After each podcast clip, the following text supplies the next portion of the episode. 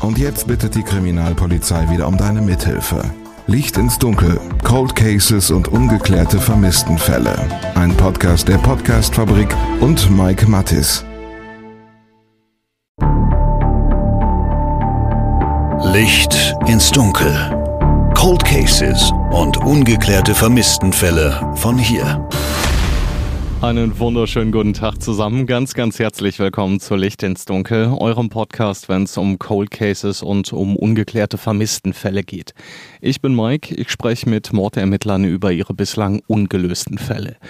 Dieses Mal bin ich in Köln gewesen und habe mich da mit Kriminalhauptkommissar Markus Weber über den Fall Setschkin Chalar unterhalten. Ich muss an dieser Stelle dazu sagen, in Köln gibt's einige ungeklärte Fälle und das Polizeipräsidium Köln hat eben darauf reagiert, ist aktuell das einzige Polizeipräsidium in ganz NRW, das eine eigene Abteilung für Cold Cases hat. Heißt also, die Mordermittler müssen sich da nicht nebenbei um die ungeklärten Fälle kümmern, sondern können sich voll und ganz darauf konzentrieren, während andere Kollegen in aktuellen Tötungsdelikten ermitteln.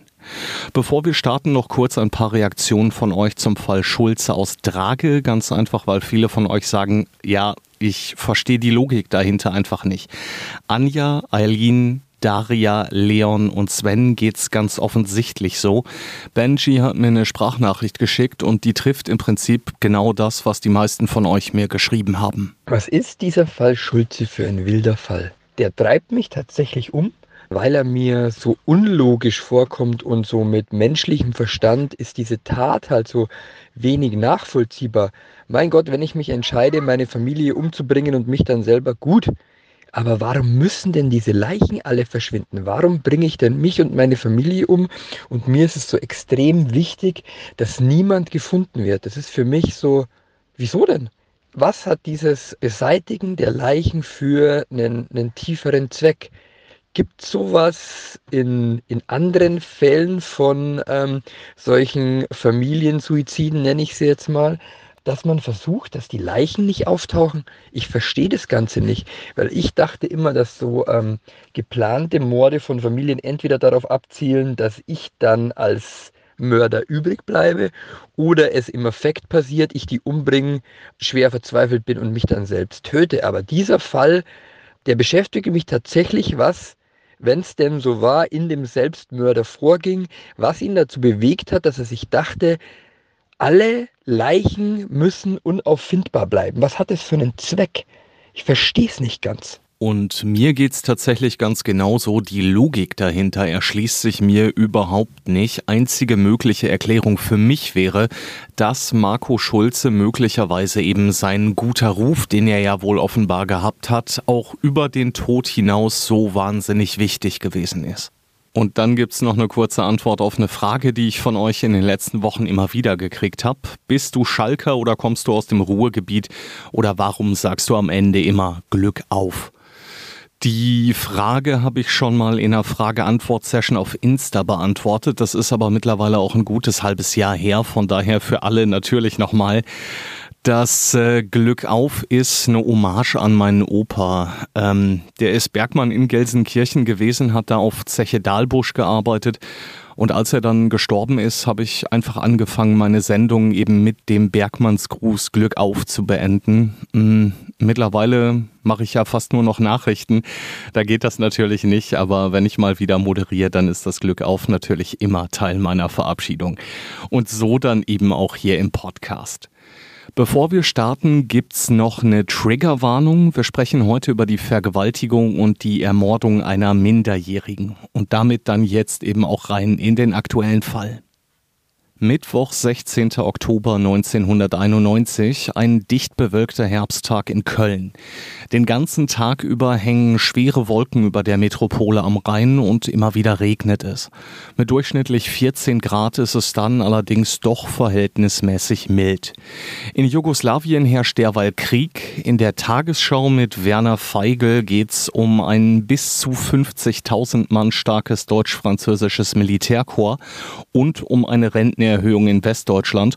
Und in der EM-Qualifikation schlägt die deutsche Fußballnationalmannschaft von Berti Vogts Wales am Abend mit 4 zu 1. Letzteres spielt bei den Ermittlungen im Mordfall Chalar am Ende auch noch eine Rolle. Die Torschützen für den damals amtierenden Weltmeister waren übrigens Andi Möller, Rudi Völler, Kalle Riedle und Thomas Doll.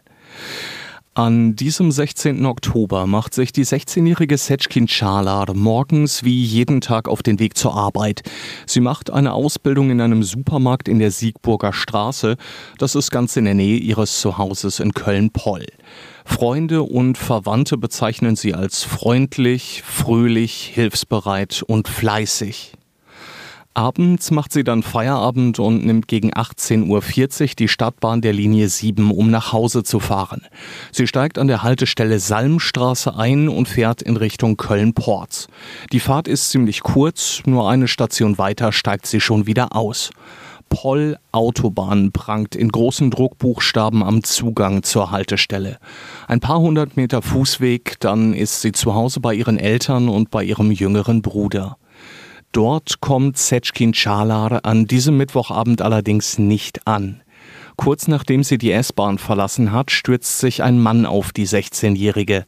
Er zerrt die knapp 1,65 Meter große Setschkin in ein Gebüsch, vergewaltigt und erwürgt sie anschließend, sagt Markus Weber, der Leiter der Mordkommission Chalar. Er muss sich ziemlich schnell ihrer bemächtigt haben. Ich denke auch, dass er ihr körperlich durchaus überlegen war und sie dann sehr schnell gepackt und in das Gebüsch gebracht haben dürfte. Und alles Weitere ähm, würden wir natürlich aus, auch aus taktischen Dingen im Detail jetzt nicht äh, preisgeben. Aber das muss sehr schnell und, und auch äh, zügig da abgelaufen sein anschließend. Dabei geht der Täter äußerst entschlossen vor. Das Zeitfenster für seine Tat war jedenfalls nicht sonderlich groß. Die Polizei vermutet die Tat zwischen 18.40 Uhr und 19.30 Uhr. Also der Zeitraum ist recht gut einzugrenzen, tragischerweise auch, weil äh, Sitchin, als sie nach Hause gefahren ist mit der Bahn, normalerweise auch dann von ihrem Vater an der Bahnhaltestelle schon erwartet wird, beziehungsweise er holt sie dort ab, um dann mit ihr zusammen nach Hause zu gehen. An dem Abend hat man sich dummerweise verpasst, sodass nur ein paar Minuten bleiben für den Täter, um die Tat letztlich auszuführen, beziehungsweise vielleicht auch Sitchin zunächst in seine Gewalt zu bringen. Aber die Tat selbst dürfte dann auch relativ zeitnah äh, an dieses Ingewaltbringen äh, erfolgt sein, weil da bleibt nicht viel Zeit über und wir haben am nächsten Morgen dann auch in der Nähe, unmittelbarer Nähe zur Haltestelle, ihre Leiche gefunden. Die Gegend rund um den Tatort ist relativ abgelegen und das ist möglicherweise eben auch ein Grund, warum es keine Zeugen der Tat gibt oder zumindest keine, die sich bisher bei der Polizei gemeldet haben. Also die Örtlichkeiten haben sich natürlich verändert im Vergleich zu früher. Es ist äh, jetzt etwas anders gestaltet, der Weg. Auch das Gebüsch ist auf der einen Seite nicht mehr in der Form vorhanden. Aber ansonsten war es schon eine etwas abgelegene Haltestelle äh, in der Nähe der Autobahn. Und von dort führte dann ein Weg, äh, der mit links und rechts ziemlich Gebüsch bewachsen war, äh, auch in Richtung des Wohngebietes. Also es war schon eine abgelegene und sicherlich auch ein dunklerer Weg, den sie zurücklegen musste, ohne dass ich das jetzt im Detail sagen kann, weil ich nicht wirklich weiß, wie die Lichtverhältnisse damals waren. Aber Oktober war es natürlich auch schon dunkel um die Zeit, als sie nach Hause kam dass sich die Tat hier abgespielt haben muss, da ist sich die Polizei auch damals schon ziemlich sicher. Wir gehen davon aus, dass Fundort auch Tatort ist. Dass Setschkin diesen Angriff nicht überlebt, weiß ihre Familie am Abend des 16. Oktobers 91 aber noch nicht. Ihre Eltern merken allerdings relativ schnell, dass irgendwas nicht stimmt. Sie melden die 16-Jährige als vermisst und daraufhin startet dann auch gleich eine groß angelegte Suche der Polizei. Parallel dazu macht sich auch die Familie von Setschkin Chalar auf die Suche. Die wird allerdings am Abend ergebnislos abgebrochen. Tags drauf, am 17. Oktober 1991, machen sich Polizei und die Angehörigen dann direkt wieder auf die Suche. Neben Setschkins Eltern sind auch viele andere Verwandte auf den Beinen, sagt Kriminalhauptkommissar Markus Weber. Also man hat offensichtlich auch seitens der Familie natürlich, nachdem man festgestellt hat, dass sie verschwunden ist, äh, Suchmaßnahmen eingeleitet äh, zusammen mit der Polizei. Dann ist natürlich immer schwierig, abends im Dunkeln weiter zu suchen. Dann hat man am nächsten Morgen weitergesucht und dann hat dummerweise auch jemand von der Familie, ein entfernterer Verwandter, äh, dann wohl die Leiche gefunden. Ihr Onkel findet die tote Setschkin entkleidet in einem Gebüsch an der S-Bahn-Haltestelle direkt in der Nähe der A4. Dass es sich hier um ein Sexualdelikt handelt, liegt also auf der Hand.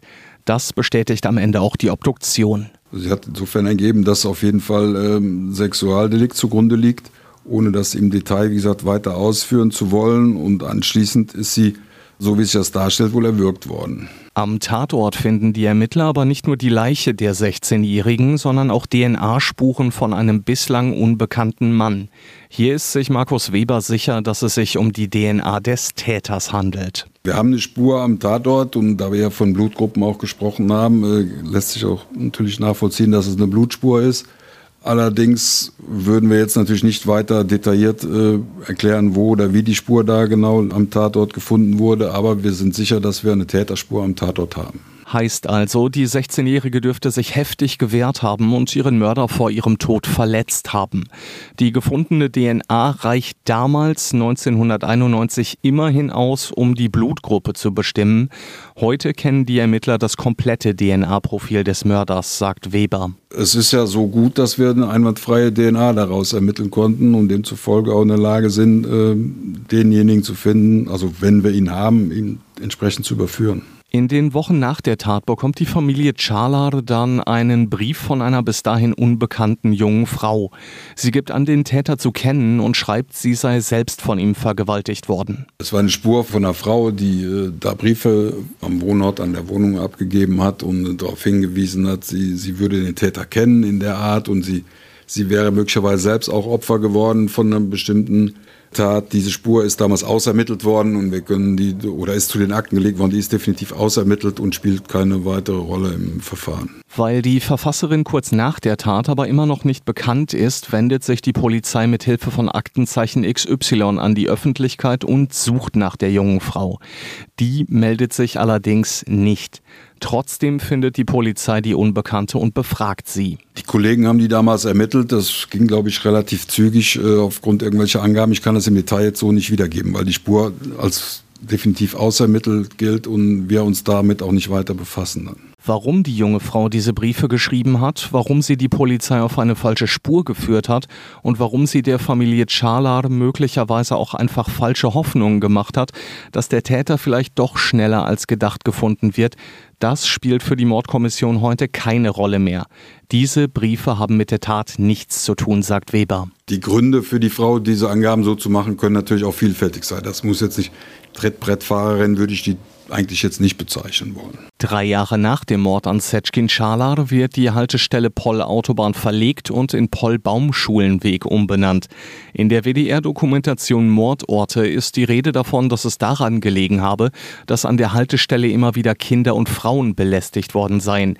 Das kann Kriminalhauptkommissar Markus Weber so nicht bestätigen. Kann ich Ihnen nichts zu sagen, da habe ich keine verlässlichen Informationen drüber. Die Haltestelle ist ja nicht nur umbenannt worden, ist ja verlegt worden. Ja, die Haltestelle ist ein Stück weiter verlegt worden, sodass sie jetzt quasi in einem, in einem Wohngebiet schon oder im Anfang des Wohngebietes endet. Hat auch einen anderen Namen bekommen. Das mag einfach an der Straße liegen, die da vorbeiführt jetzt. Aber ich, meines Wissens gab es damals schon zumindest Bürger, die mit der Lage der Haltestelle insgesamt unzufrieden waren und darauf gedrängt haben, da Änderungen herbeizuführen. Das lag aber vielmehr daran, dass die Haltestelle Poll Autobahn ziemlich abgelegen war und bei Dunkelheit wohl auch nicht gut beleuchtet war. In den nächsten Jahren versucht's die Polizei immer wieder mit den unterschiedlichsten Methoden. Sie versucht's mit einer Öffentlichkeitsfahndung über die Medien, verschickt Postwurfsendungen mit einem Zeugen- und Fahndungsaufruf an alle Haushalte in der Region und fährt die Ermittlungen weiter hoch. Das alles bringt aber nicht den erhofften Hinweis auf den Täter und auch nicht die heiße Spur, die es braucht, um einen Tatverdächtigen festzunehmen. Und das alles, obwohl die Belohnung erst auf 3000 D-Mark und später dann auf 10.000 D-Mark aufgestockt wird.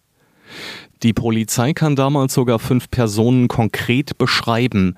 Sie alle kommen als mögliche Zeugen in Frage, weil sie am Tattag, dem 16. Oktober 91, zwischen 18.30 Uhr und 19.30 Uhr in der Nähe der KVB-Haltestelle Poll Autobahn gesehen worden sind. Dabei geht es zum einen um ein Pärchen, das in dieser Zeit zu Fuß auf dem Weg von der Wohnsiedlung, in der Setschkin mit ihren Eltern und ihrem Bruder gelebt hat, in Richtung Haltestelle unterwegs war. Außerdem suchen die Ermittler einen jungen Mann, der den gleichen Weg genommen hat und an diesem Tag ein helles Jackett getragen hat. Der vierte mögliche Zeuge ist ein damals etwa 25 Jahre alter Mann. Er soll in etwa 1,80 Meter groß gewesen sein und wahrscheinlich mit einem blauen Fahrrad an der Haltestelle Poll Autobahn gestanden haben. Er hat nach Polizeiangaben damals eine dunkle Lederjacke und eine Jeans angehabt. Der fünfte im Bunde ist ebenfalls ein junger Mann. Auch hier gibt's allerdings keine Altersangabe. Er ist zwischen 18.30 Uhr und 19.30 Uhr an der Einmündung der Straße im Wasserfeld und dem Weg zur Wohnsiedlung gesehen worden. Dabei hat er laut Polizei eine verwaschene Jeans und einen hellen Pullover getragen. Außerdem sucht die Mordkommission Chala nach Menschen, die regelmäßig in den Abendstunden an der S-Bahn-Haltestelle angekommen sind oder nach Autofahrern, die in etwa zur Tatzeit da vorbeigekommen sind. Als Fixpunkt für mögliche Zeugen geben die Ermittler das EM-Qualifikationsspiel zwischen Deutschland und Wales an. Das hatte ich ja anfangs schon erwähnt. Das hat einfach den Sinn, dass man versucht, Leute mit solchen Angaben an den bestimmten Tag zu erinnern, ja, weil man eben bestimmte Fixpunkte hat. In dem Fall ist es eben das Spiel Deutschland-Wales. Wobei wir festgestellt haben, aufgrund eines äh, Hinweisgebers, der dann sagt, das kann gar nicht sein, Deutschland-Wales war an einem ganz anderen Tag. Offensichtlich gab es weiß ich nicht mehr genau, zwei, drei Jahre vorher, nachher, nochmal ein Deutschland-Wales-Spiel. Aber man versucht halt mit solchen bestimmten Ereignissen, die an dem Tag stattgefunden haben, sei es von mir aus, wenn es der Muttertag war, hätte man gesagt, okay, es war ein Tag nach Muttertag, die Leute da auf einen bestimmten Zeitpunkt hin zu, zu fixieren. Mit dem besagten anderen Länderspiel zwischen Deutschland und Wales ist das Qualifikationshinspiel gemeint. Das hat am 5. Juni 91 in Cardiff stattgefunden und hat natürlich nichts mit dem Mordfall zu tun. Endergebnis damals übrigens 1 zu 0 für die Waliser, der bislang einzige Pflichtspielsieg einer walisischen Fußballnationalmannschaft gegen Deutschland. Das alles bringt aber nichts. All diese möglichen Zeugen melden sich offenbar nicht bei den Ermittlern und so schwindet eben die Hoffnung, dass der Mörder von Setschkin Chalar kurz nach der Tat dingfest gemacht wird und eben nicht mehr frei herumläuft. Die Jahre gehen ins Land und der Mord bleibt ungeklärt. Erst zur Jahrtausendwende kommt dann wieder etwas Bewegung in den Fall. Mittlerweile ist die Kriminaltechnik so gut, dass DNA-Profile deutlich leichter erstellt werden können. Seit 1997 gibt es außerdem eine deutschlandweite Datenbank, mit der die Täter-DNA natürlich auch abgeglichen wird. Allerdings ohne Treffer. Das kann die unterschiedlichsten Gründe haben, sagt Weber. Naja, die Möglichkeiten sind natürlich vielfältig. Ähm, die Frage ist, ist der Mensch jemals in der DRD erfasst gewesen? Ja, ist es tatsächlich die einzige Tat, die er hingelegt hat? Das werden sicherlich verschiedene Leute anzweifeln. Andererseits gibt es andere Möglichkeiten. Er kann mittlerweile tot sein. Die Spur gibt es aber schon länger, die DNA-Spur, so dass sicherlich sie ist jetzt nicht gerade erst äh, entschlüsselt worden ist schon ein paar Jahre in der Datei, äh, ist aber schwierig. Und wenn er weggezogen ist, wenn er mittlerweile vielleicht auch ins Ausland gegangen ist, ist verschiedenste Möglichkeiten. Ist schwer zu erklären, zumal man ja Anfang der DNA-Datei nur unter ganz bestimmten engen Voraussetzungen, die heute vielleicht nicht mehr ganz so eng sind, aber überhaupt in die Datei aufgenommen wurde. Ja. Im Jahr 2000 überprüft die Polizei dann alle Straftäter aus der Region rund um Köln. Sie werden zu einem Speicheltest vorgeladen und teilweise sogar dazu verpflichtet, eine Probe abzugeben. Einen Treffer gibt's aber auch hier nicht. Im März 2023 rollt die Polizei in Köln den Fall dann nochmal neu auf. Dieses Mal unter der Leitung von Kriminalhauptkommissar Markus Weber.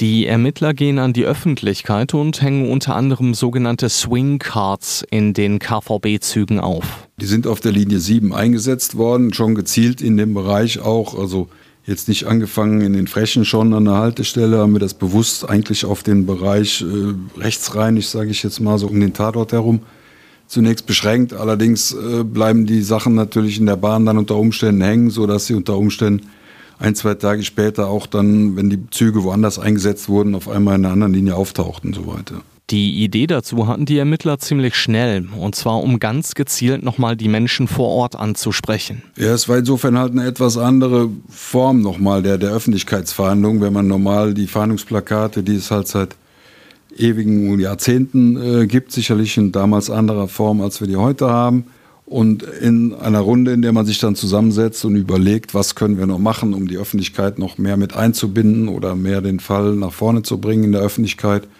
wurde dann irgendwann halt der Gedanke geboren, entsprechende Swingcards äh, zu kreieren, so wie man sie kennt, auch von anderen Reklameaktionen, sage ich mal, aus eben insbesondere der Straßenbahn und äh, daraufhin haben wir das dann umgesetzt. Wer kennt meinen Mörder steht in Großbuchstaben auf diesen Swingcards. Darunter ist ein Foto der 16-Jährigen und ihr Name abgedruckt. Auf der Rückseite haben die Ermittler ein Passfoto von Setschkin platziert. Dazu gibt's Informationen zum Fall, einen QR-Code und die Kontaktdaten zum Polizeipräsidium Köln. Wie das Ganze genau aussieht, das seht ihr auf Instagram, da poste ich euch ein Bild von diesen Swing Cards. Die verfehlen ihre Wirkung nicht und auch ich habe so davon erfahren, dass die Polizei den Cold Case Charlar nochmal neu aufrollt. Matze Milberg von der Podcast-Fabrik hat mir im März ein Foto von diesen Swing Cards geschickt und damit im Prinzip die Recherche zum Fall angestoßen. An dieser Stelle also einfach nochmal vielen, vielen Dank, Matze.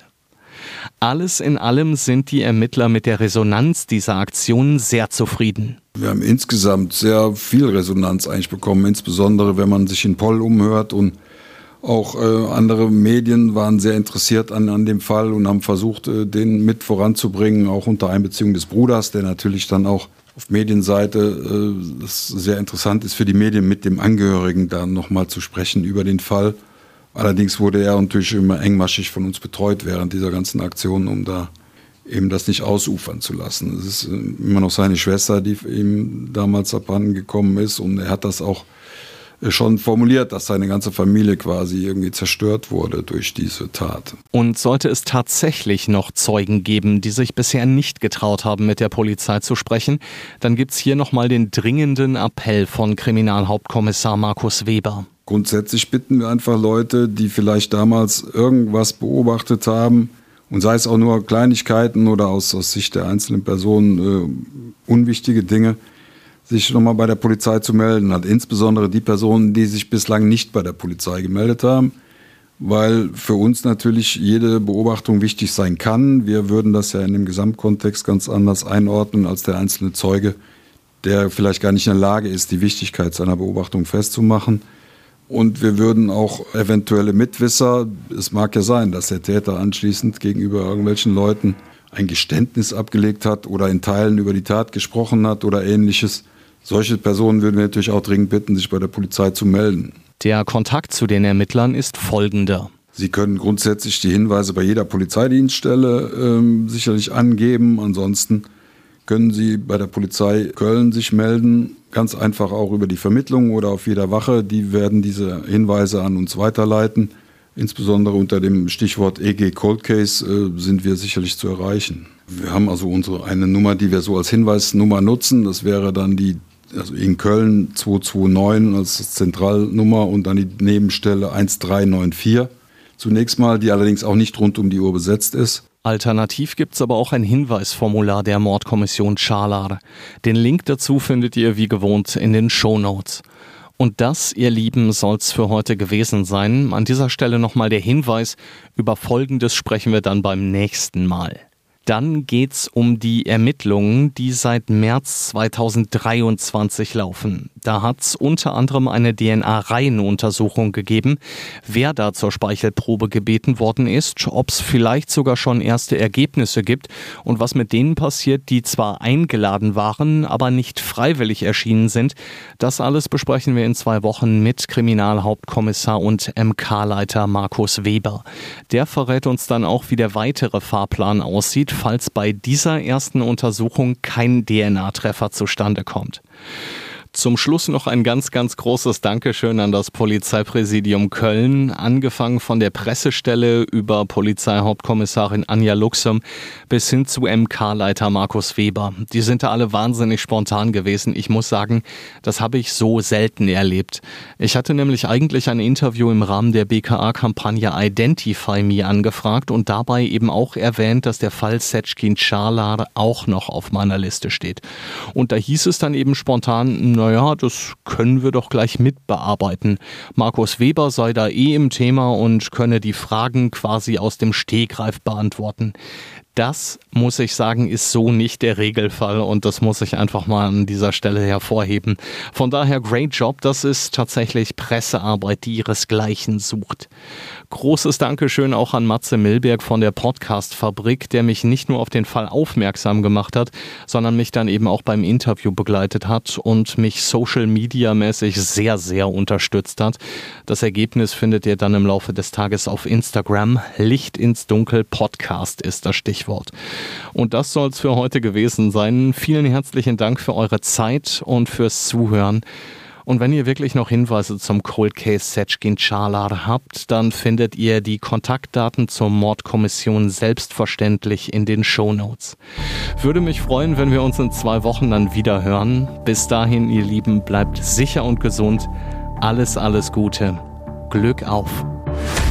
Licht ins Dunkel Cold Cases und ungeklärte Vermisstenfälle von hier. Eine Produktion von Mike Mattis und der Podcast Fabrik.